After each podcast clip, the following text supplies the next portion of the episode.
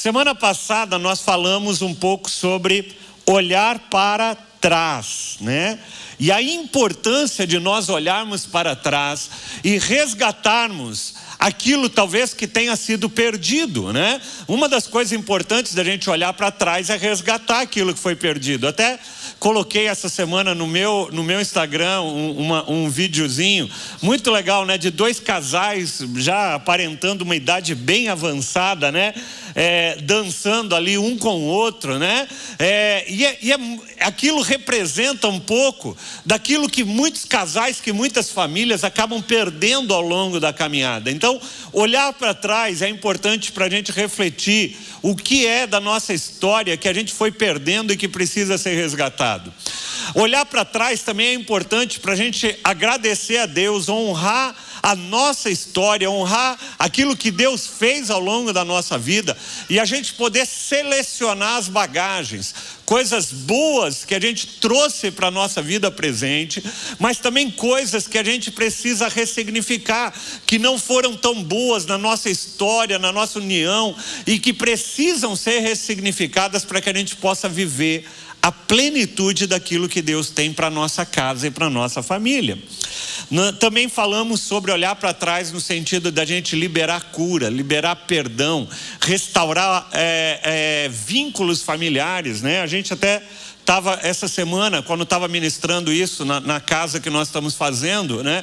O dono da casa ali compartilhou, né? Falou: puxa vida, eu tenho dentro da minha casa eu tenho isso. Meus irmãos, eu tenho dois irmãos que não se falam há alguns anos, né? Então é, é comum a gente ver isso na família por causa de não se falam por causa às vezes de algum problema que tiveram e que precisam realmente serem visitados para que o Espírito Santo derrame a cura sobre aquela aquela casa e aquela família. Hoje eu quero falar sobre um segundo aspecto desse, dessa jornada de nós, como família, olharmos é, e termos uma perspectiva de uma família 360 graus. O primeiro movimento foi de nós olharmos para trás. O segundo movimento que eu quero te convidar a fazer no dia de hoje, você que está em casa também, você que está presente, você que, tá nos, que vai nos acompanhar, vai assistindo essa mensagem durante a semana, eu queria te convidar para você fazer uma, um movimento hoje, que é o de olhar para baixo. E é interessante porque tanto olhar para trás quanto olhar para baixo, muitas vezes, é, é colocado no, no, na, na, na, mídia, né? Na, na, na forma, muitas vezes, de se comunicar como algo pejorativo, algo negativo. Deus não te chamou para olhar para baixo, né? E eu diria que não, a gente precisa sim olhar para baixo. Eu, eu sempre me lembro da minha mãe, né? Eu acho que todo mundo aqui talvez tenha tido uma mãe que falava assim: filho, olha para onde anda, né? Olha, olha para baixo, olha para você onde anda, né? Por quê? Porque é importante você muitas vezes olhar para baixo para você reconhecer o terreno, para você olhar algumas coisas. E eu quero usar essa metáfora de olhar para baixo para trabalhar três princípios com vocês que eu acho fundamental para que a gente possa viver uma vida familiar saudável. A primeira coisa que eu penso quando eu olho, eu penso em olhar para baixo como família, é olhar e ver qual é o alicerce que está embaixo da nossa família, da nossa casa. Eu, como engenheiro civil, não posso deixar de, é, muitas vezes, pensar com essa mente de engenheiro. Né? Quando você vai edificar uma casa, e se alguém aqui já viu uma casa sendo construída, ou já participou, seu pai construiu, tal, você mesmo, você sabe que uma casa, ela começa com uma coisa chamada fundação. Ela começa com uma base, você, e, você, e é interessante, porque a fundação é algo que muitas vezes você não vê, é, é, ela demora para ser construída. Quem já participou de uma construção aqui, você coloca dinheiro, coloca dinheiro ali, e você fala: Meu Deus, não parece que não saiu nada. Cavou um buraco no chão, colocou ferro, colocou concreto, e o dinheiro vai e você não enxerga nada, porque a fundação ela é a base de tudo. E uma das coisas que acontece nas famílias é que tem família que não se preocupa com a fundação. Tem família que se preocupa muito mais com a aparência externa. Há famílias que vivem de aparência. Há famílias que são lindas no, no perfil do Instagram.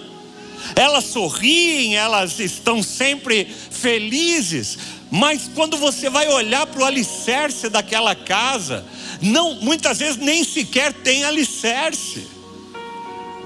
E uma casa sem alicerce, gente, ou uma casa com alicerce errado, mais cedo ou mais tarde ela rui, ela cai, ela afunda, um casamento destrói, relacionamento de filhos se corrompem, destroem-se.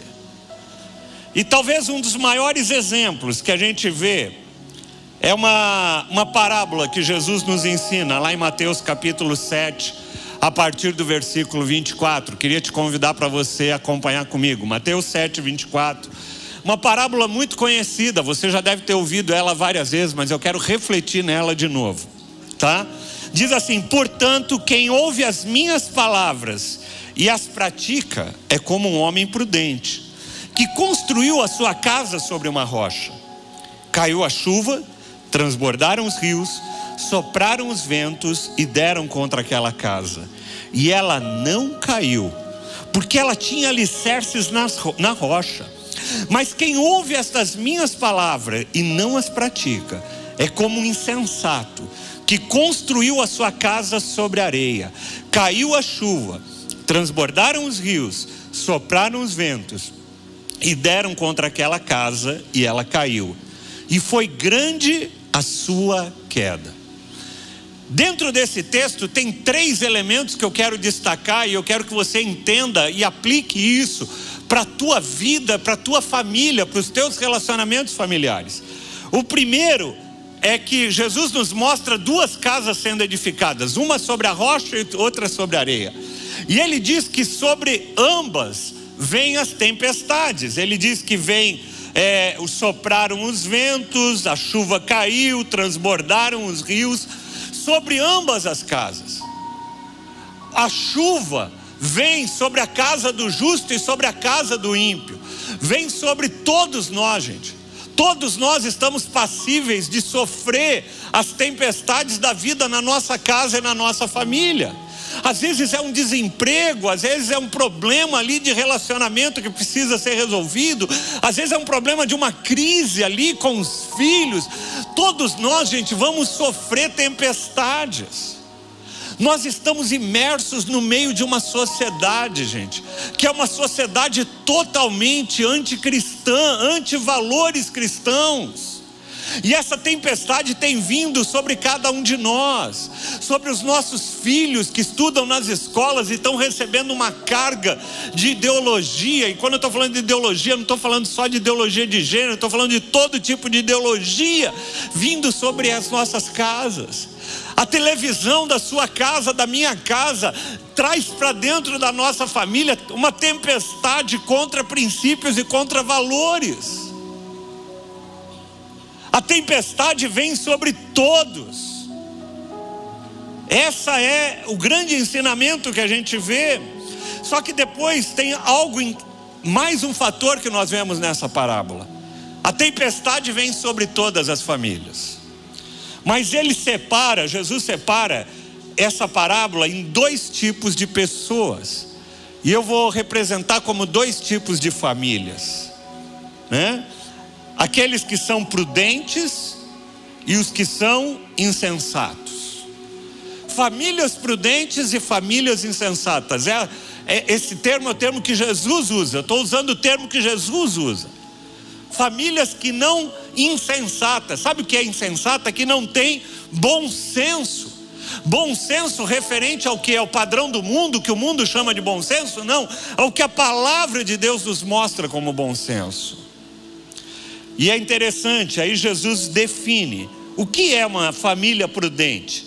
É aquela que ouve a palavra e pratica. Jesus está falando isso.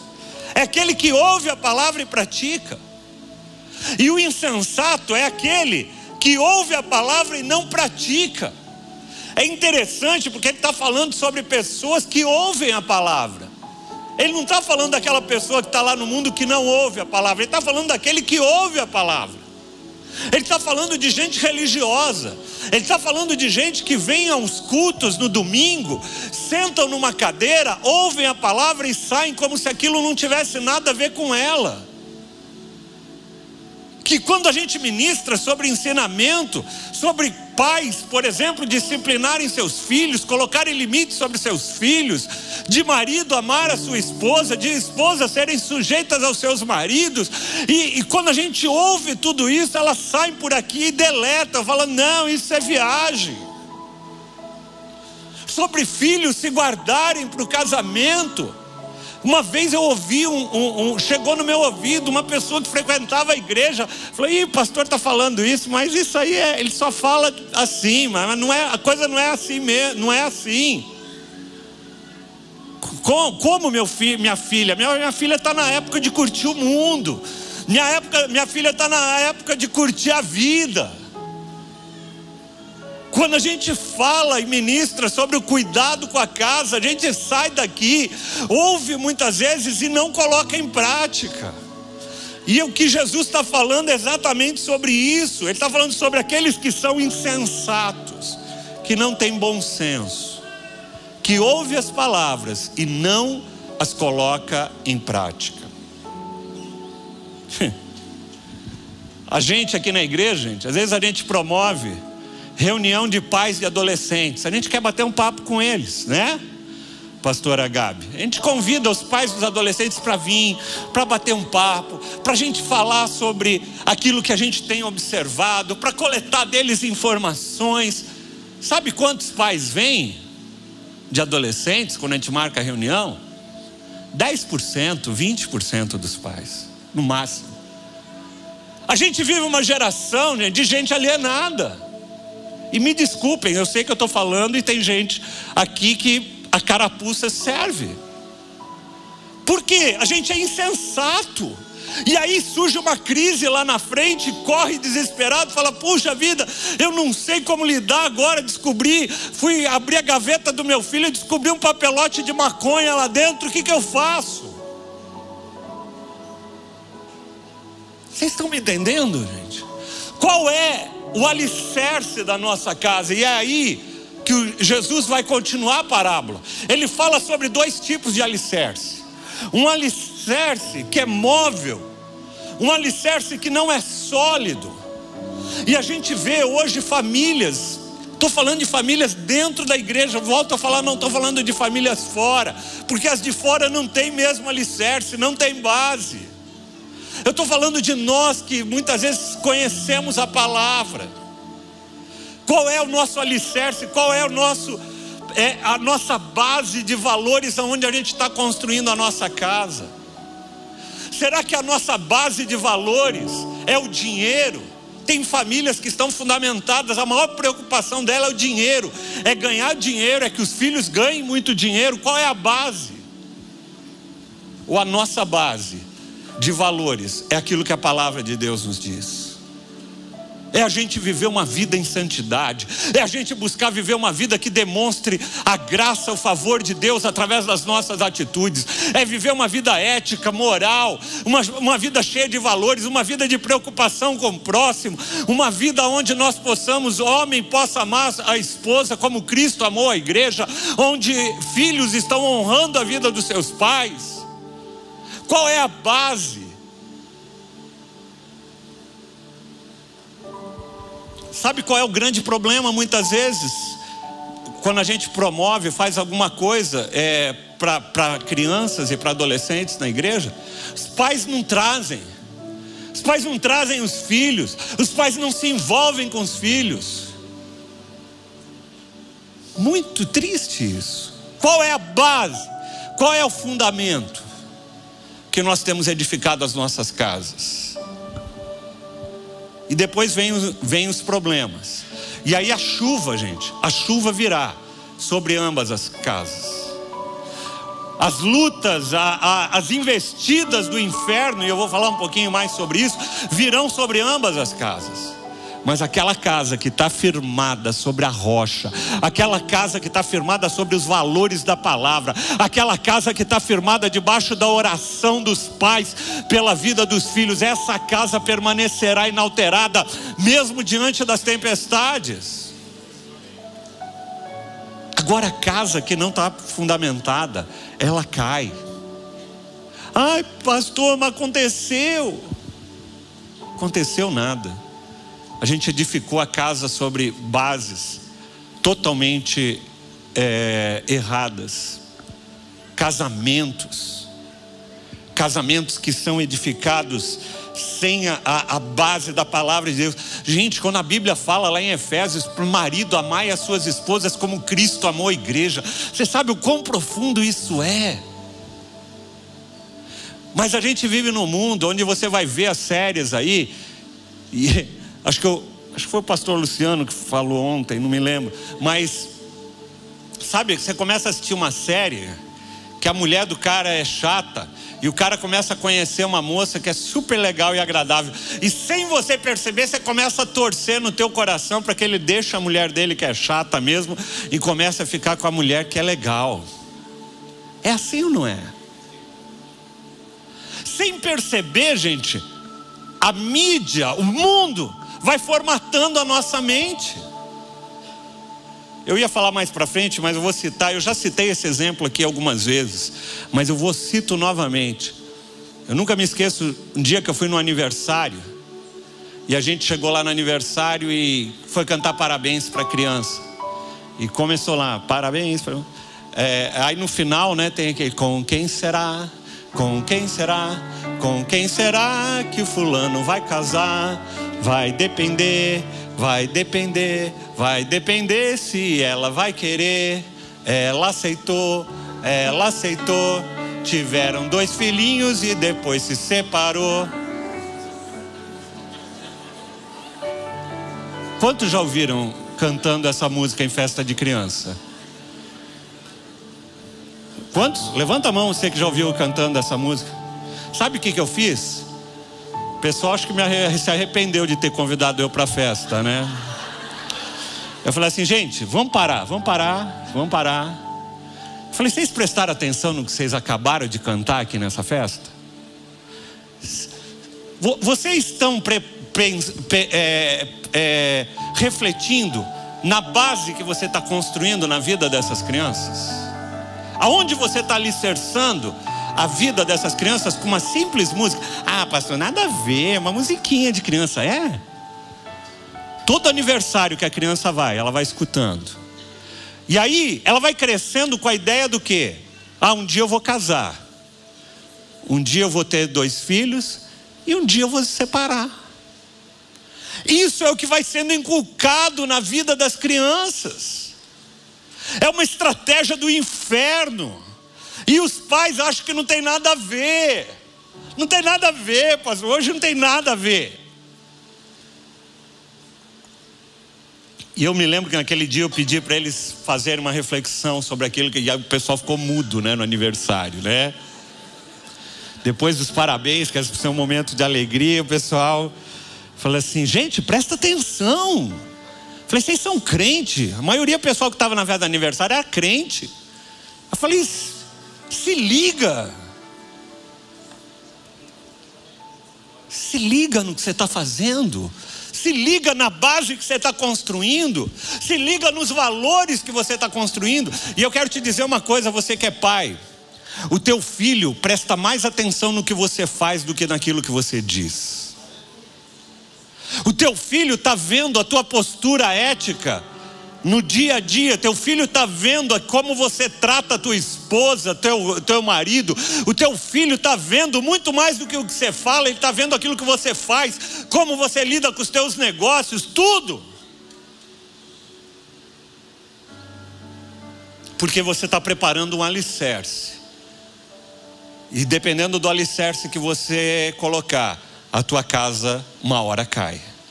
Porque não tem como você fazer uma casa sobre areia e ela resistir aos intempéries da vida. Então, olhe para baixo, para você checar quais são os alicerces que você tem edificado, quais são os valores, os princípios. Mas tem um segundo, uma segunda coisa para que nós possamos olhar para baixo. A Bíblia nos diz lá em Romanos, né, que em breve Satanás será esmagado debaixo dos nossos pés. Há uma batalha espiritual, a pastora Sônia falou sobre isso. Há uma batalha espiritual contra a nossa casa e contra a nossa família. E você não pode, gente, de modo algum, desprezar isso. Quando você ouve uma música como essa, tiveram dois filhinhos e depois se separou, sabe o que é isso? É uma estratégia do inferno para acabar com a casa, para acabar com a família. Quando a gente vê toda essa ideologia de gênero, toda essa propagação de, de tanta coisa, sabe o que é isso? É uma estratégia para acabar com a família. E a gente precisa entender, gente, que existe um mundo espiritual que nos cerca. Ah, pastor, eu não acredito nisso. Você pode não acreditar. É como a, a, o princípio da lei da gravidade. Você pode nem acreditar, mas você subir ali na galeria e pular, você vai se esborrachar no chão. Sabe por quê? Porque a lei da gravidade existe, o mundo espiritual existe, amados. Existe uma força das trevas que milita contra você, contra o teu casamento, contra o teu relacionamento com os teus filhos, com os teus pais. Existe uma obra do inferno levantada. Quando você vai para Efésios, é interessante, quando você vai para o livro de Efésios, o livro de Efésios, capítulo 5, você vai ver lá falando sobre deveres conjugais, fala mulheres, sujeite aos seus, seus maridos, é, maridos, ame a sua mulher como Cristo amou a igreja. Nós estamos em, em Efésios capítulo 5. É, cada um de vocês ame a sua mulher como a si mesmo. Versículo, capítulo 6, filhos, obedeçam seus pais. E aí todo o contexto do livro de Efésios, no capítulo 5 e no, começo do capítulo 6, é falando sobre família, sobre relacionamentos familiares. E quando você chega um pouquinho mais para frente, a partir do versículo 10, ele vai começar a falar sobre guerra espiritual. Ele vai falar sobre a gente se revestir é, da armadura de Deus contra toda a cilada do inferno. Ele vai começar a descrever, e o pessoal que ama a batalha espiritual, ama esse capítulo 6 de Efésios. Eu conheço gente, amados, nas igrejas aí que é especializado em batalha espiritual. O cara tem PhD em batalha espiritual. Ele é capaz de discernir demônio em tudo quanto é lugar, só que ele não consegue discernir o demônio na casa dele, na família dele. Eu conheço gente, líderes, gente, líderes que ministram sobre batalha espiritual, mas que estão com a sua casa arruinada e destruída. Líder ministrando sobre batalha espiritual e batendo na mulher dentro de casa. Estou falando de gente que eu conheço. Sabe o que é isso, gente? É uma dicotomia. E ele não entende que uma coisa está associada com a outra. Não existe posicionamento de batalha espiritual se você não entender a batalha espiritual dentro da sua própria casa, o teu posicionamento, a forma como você lida com teu cônjuge. A Bíblia diz lá na carta de Pedro, ele fala: se você tem alguma coisa para resolver com o teu cônjuge, resolve, porque senão a tua oração não vai ser ouvida. Isso é muito sério. Nós temos, gente, uma batalha espiritual. Há uma batalha espiritual sendo travada. E homens e mulheres têm sido atingidos. A gente vê isso desde Gênesis. Quando o pecado entra, o pecado original entra no ser humano, começa, começa a desavença entre homem e mulher, começa irmão matando irmão, Caim, Abel ali. Você vê a, a, a destruição, é uma batalha espiritual que vem desde Gênesis para acabar com a família. Lá em 1 Pedro capítulo 5, versículo 8, diz assim: estejam alertas e vigiem. A pastora Sônia mencionou esse texto. O, o, o diabo, ele vive ao redor de vocês. Ele vive ao redor da tua casa, ele vive ao redor da tua família, ele vive ao redor do teu casamento. Ele está sempre ao redor. Quando ele não está dentro. Às vezes a gente traz para dentro de casa, através daquilo que a gente assiste, através dos programas que a gente assiste na TV, na internet, tudo a gente traz o diabo para dentro de casa. E aí a gente vai para outro texto de Efésios 4, 27, quando ele diz assim: Não deem lugar ao diabo. Sabe como é que você dá lugar ao diabo? Não é trazendo um, um, uma uma imagem de não sei o que, isso pode ser também, mas a gente dá lugar ao diabo, gente. Quando a gente abre brecha nos nossos relacionamentos, como marido e como mulher, com pais e filhos, quando a gente não seleciona talvez aquilo que a gente assiste na televisão, quando a gente não coloca limites dentro de casa, quando pais são omissos, a gente começa a dar lugar ao diabo, para que o diabo possa entrar na nossa casa, na nossa família, na vida dos nossos filhos. Efésios capítulo 6, no versículo 10 a 18, diz assim: Finalmente, fortaleçam-se no Senhor e no seu forte poder.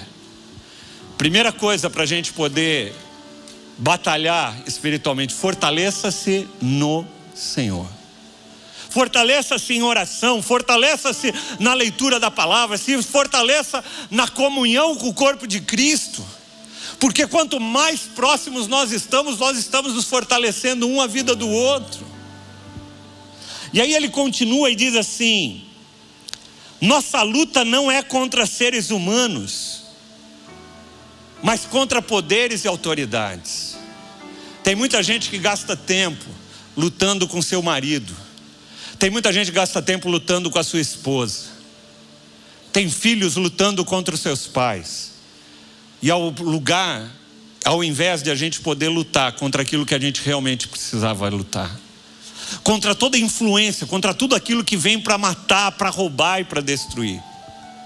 Ah, pastor, você está dizendo que tudo é demônio? Não, não estou dizendo que tudo é demônio. Eu acho que tem dois grandes perigos quando a gente fala de, de batalha espiritual.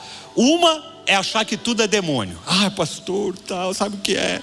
é eu, eu lá em casa o demônio está solto, né? Às vezes não é demônio não, às vezes é falta de vergonha na cara mesmo. Às vezes é falta de vergonha na cara do homem exercer o seu papel de homem, da mulher exercer o seu papel de mulher de filhos poderem respeitar os seus pais. Às vezes não é demônio, não, mas tem vezes que é demônio. E a gente precisa, como homens e mulheres espirituais, aprender a discernir aquilo que é natural daquilo que é espiritual. Eu já mencionei, acho que algumas vezes, mas é, a gente, eu e a Sônia vivemos isso algumas vezes, não foi uma vez. Quando começava, quando chegava a semana de fazer Love Weekend, e a gente ia ministrar sobre casais, a gente estava envolvido num evento sobre casais. Aquela semana parece que surgia entre nós alguma coisa e a gente começava às vezes a discutir. Parece que por nada, a gente, se a gente cavasse ali, parece que você não conseguia achar a origem daquilo, e a gente se pegava às vezes discutindo, e aí quando a gente percebia, a gente fala: Meu Deus, essa semana nós vamos ministrar sobre casais, e aí você vê o inferno se levantando. A gente começou a ministrar sobre família, gente, essa semana. Pipocou um monte de casos, um monte, pelo menos alguns casos que a gente soube, de problemas familiares. E a gente precisa estar atento e discernir. A gente precisa dobrar o joelho e resistir ao diabo, e ele fugirá de vós. Sabe, às vezes, em vez de alimentar discussão dentro de casa, que tal chamar a família? Se o problema é com o casal, senta os dois, dobra o joelho na beira da cama e começa a orar, começa a pedir perdão um para o outro, começa a clamar, começa a fechar as brechas em nome de Jesus. Ao invés de retroalimentar a discussão, não foi você, foi você, foi você, foi você, foi você, dobra o joelho. Porque essa batalha você não vai resolver debaixo de discussão. Pensa nisso. Ele diz: A nossa luta não é contra seres humanos. Eu, eu, eu gosto sempre de fazer. Eu tenho uma ilustração que, para mim, ela, ela reflete muito essa questão da batalha espiritual. Todo mundo já viu uma torada alguma vez na vida, né? Pelo menos em desenho, alguma coisa assim, né? A gente não é um país que tem torada. Mas na torada, o touro, ele está segurando um pano vermelho ali. O, o touro.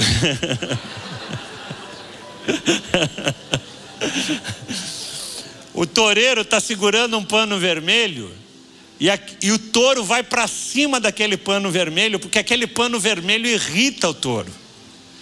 Mas quem está por trás daquele pano? O, o, pano vermelho por si só, ele, ele irrita alguém? Não.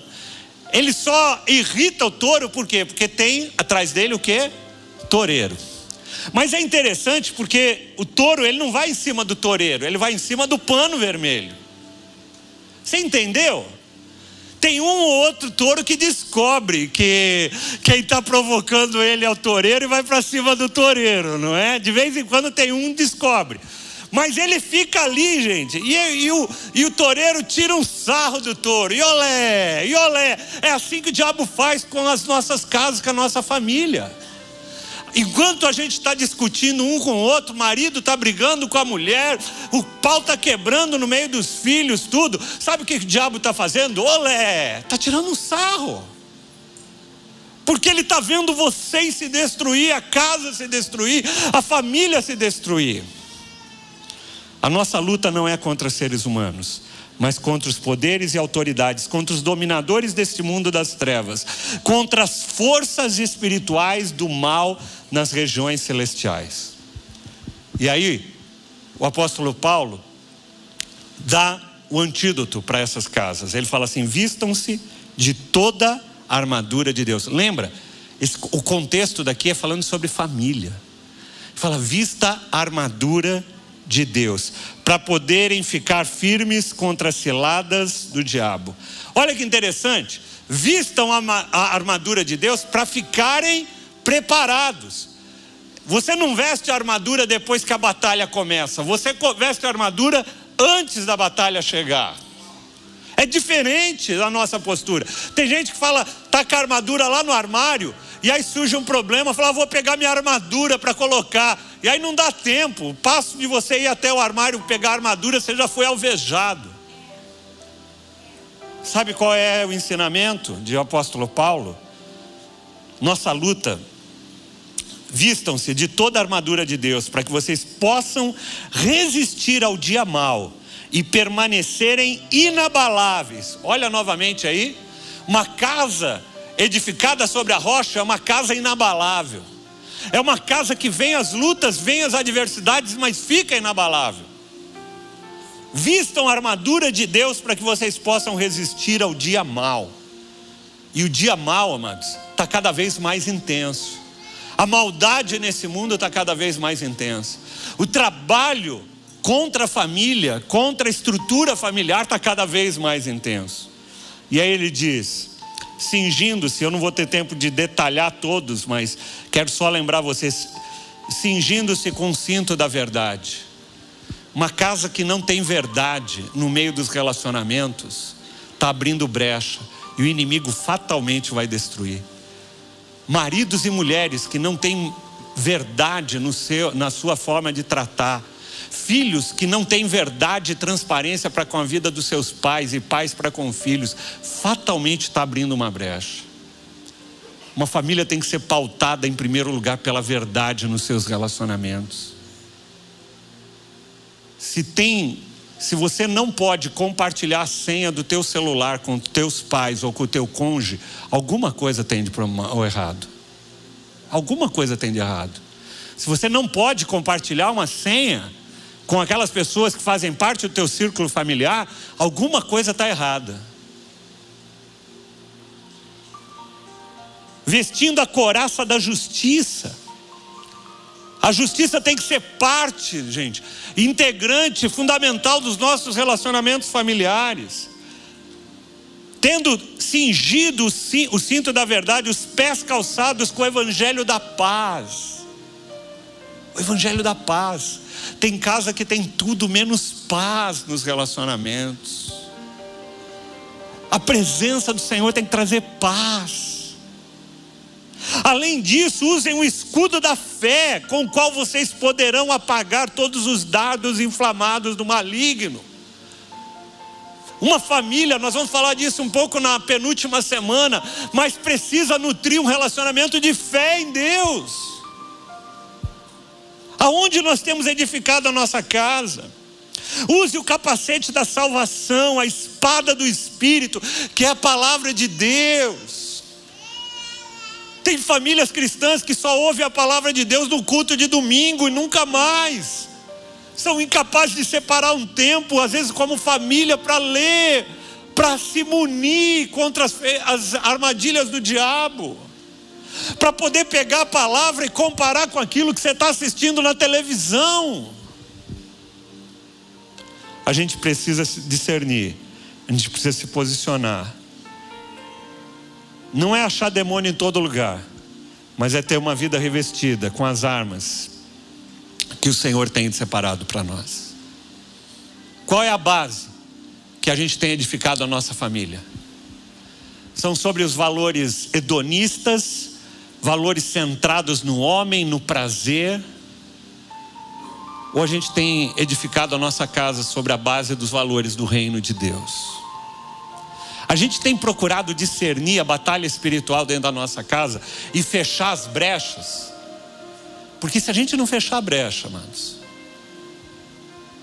mais cedo ou mais tarde, a coisa vai ficar cada vez pior.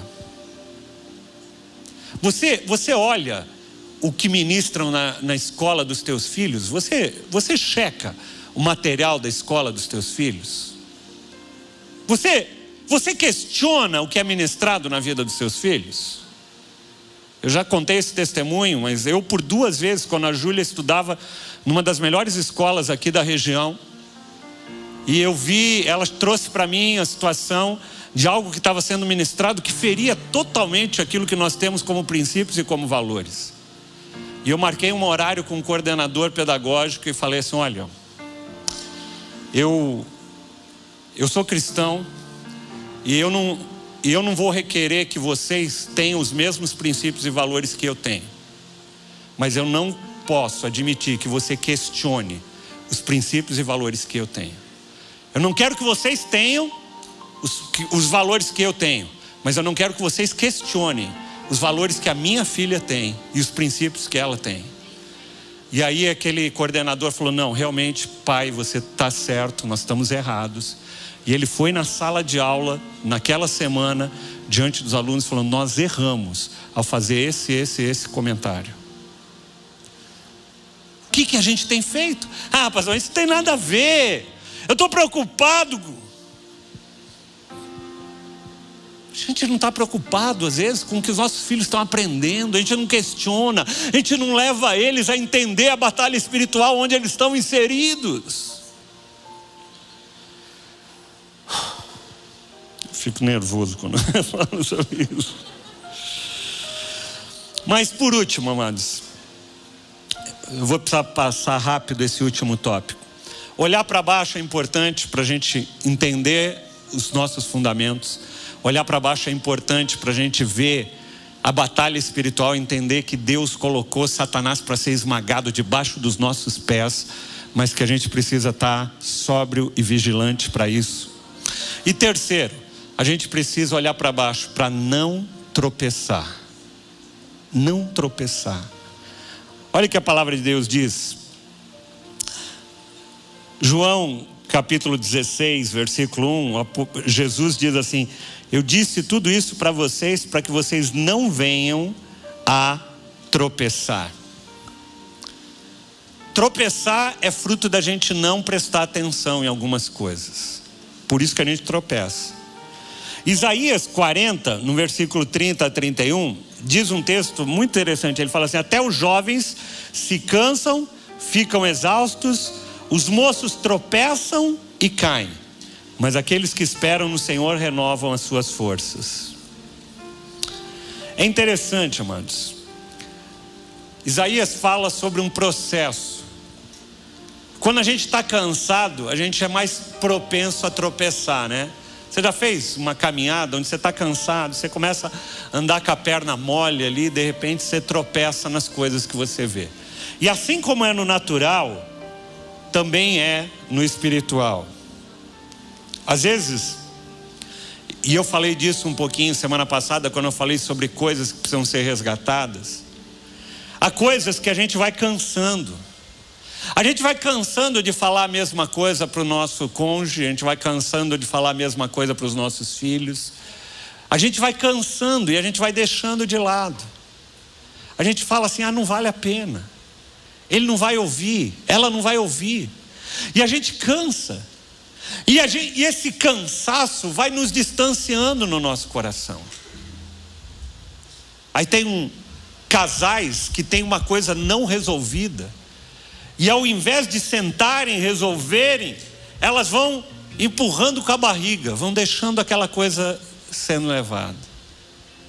E aí de repente aquela pessoa encontra uma outra pessoa que puxa vida, ela é ela é exatamente aquilo que ele que ele tinha falado para que o seu cônjuge se tornasse, mas de repente o inimigo começa a entrar e quando você menos percebe, um flerte, uma conversa, oi querida, né? Oi querido, no trabalho. Quando você menos percebe, a pessoa tropeça e cai.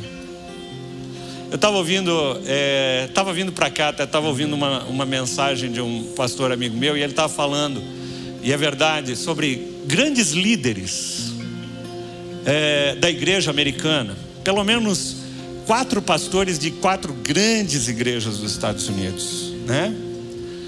É, que fizeram um trabalho tremendo ao longo da sua vida ministerial, construíram ministérios sólidos, influenciaram o mundo, mas que tropeçaram e caíram.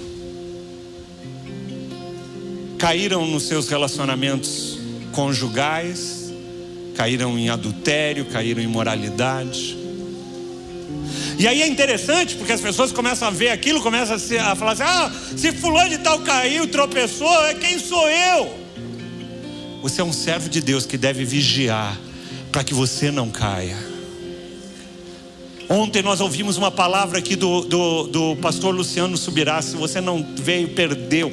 Mas ele falou sobre a graça transformadora, a graça que é derramada sobre a nossa vida para a gente não pecar. Mas sabe o que acontece nas casas? A gente vai aos poucos. Aos poucos a gente vai caindo nas pequenas coisas. Num, num, numa pequena brincadeira. Parece brincadeira, sabe? Aquelas dinâmicas de brincadeira que é tomada no meio da família. Ah, é o pai brincando com a mãe. Mas brincadeiras que não são brincadeiras, na realidade são cutucadas que a gente dá. E a gente usa o tom de brincadeira para cutucar. As brincadeiras, os insultos, o menosprezo, as palavras que vão destruindo e corroendo, vão ferindo a identidade um do outro. Quantos casais, quantas famílias, quantos pais ferem a vida dos seus filhos com palavras. É interessante lá em Tiago capítulo 2 diz assim, versículo 10, diz assim: "Todos nós tropeçamos de muitas maneiras. Todos nós tropeçamos de muitas maneiras. Mas se alguém não tropeça no falar, tal homem é perfeito, sendo também capaz de dominar todo o seu corpo." Sabe, uma das principais formas da gente tropeçar é através da nossa boca, da forma como nós nos tratamos da forma como o marido trata a sua esposa, como a esposa trata o seu marido, como filhos tratam seus pais, como pais tratam seus filhos. Tiago, o mesmo texto de Tiago fala assim: da mesma boca não dá para sair bênção e maldição. Da mesma boca você não pode abençoar e amaldiçoar ao mesmo tempo. Sabe? Tem um capítulo nosso devocional que eu tratei como pequenas raposinhas. São pequenas coisas. A Bíblia vai falando que o que destrói a vinha muitas vezes são as pequenas raposas. Cuida das pequenas raposas. Sabe, às vezes a gente olha para casas e, e a casa não tem aparentemente grandes problemas. A família não tem grandes problemas, mas tem pequenos problemas não tratados nos relacionamentos, na forma de tratar, na forma de lidar um com o outro. São pequenas coisinhas. Não é uma sujeira grande, são, é um depósito de pequenas poeiras que vão corroendo os relacionamentos familiares. E quando a gente menos percebe, a gente tropeça e cai. As críticas. Um, um só critica, o outro critica, critica, critica. Só que tem lá fora no mundo, tem um monte de gente elogiando aquele que você critica ou aquela que você critica. A falta de honra, a falta de reconhecimento, as palavras duras, tudo isso são raposinhas que vêm para destruir os relacionamentos familiares.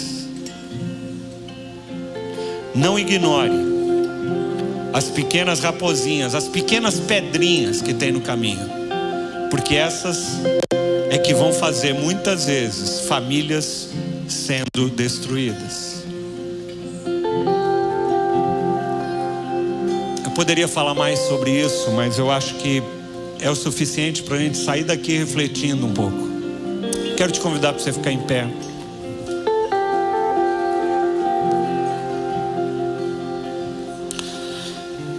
Diante do que nós ouvimos nesta manhã, eu quero que você faça uma reflexão na sua vida, na sua vida familiar, na sua casa.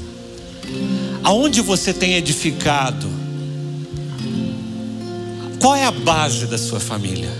São os valores do reino de Deus? Ou você tem edificado sobre outros valores? Sobre o prazer, sobre o dinheiro, sobre tantas outras coisas.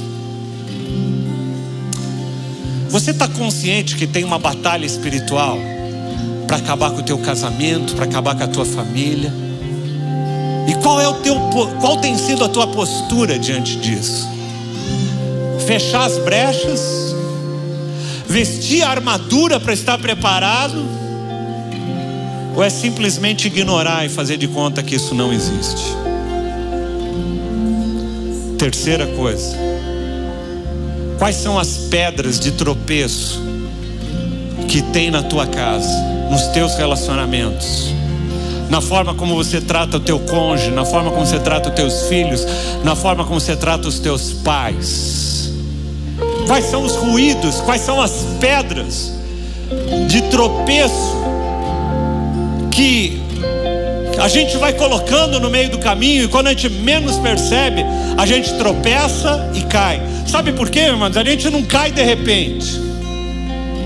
Nenhuma casa cai de repente.